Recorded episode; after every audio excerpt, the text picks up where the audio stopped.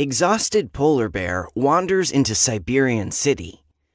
A starving polar bear has strayed hundreds of kilometers from its natural Arctic habitat and wandered exhausted into the major Russian industrial city of Norilsk in northern Siberia.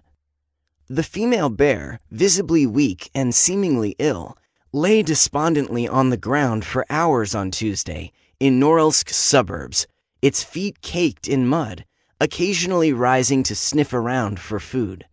It is the first polar bear seen in the city in more than 40 years, according to local environmentalists.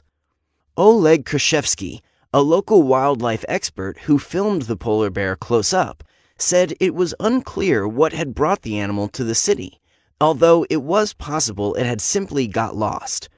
He said it had watery eyes and could clearly not see well.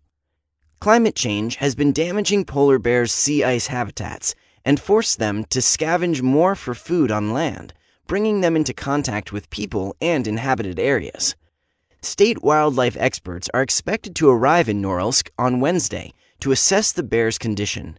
Krashevsky said it was not clear what would be done with the polar bear, as it looked too weak to be taken back to its natural habitat.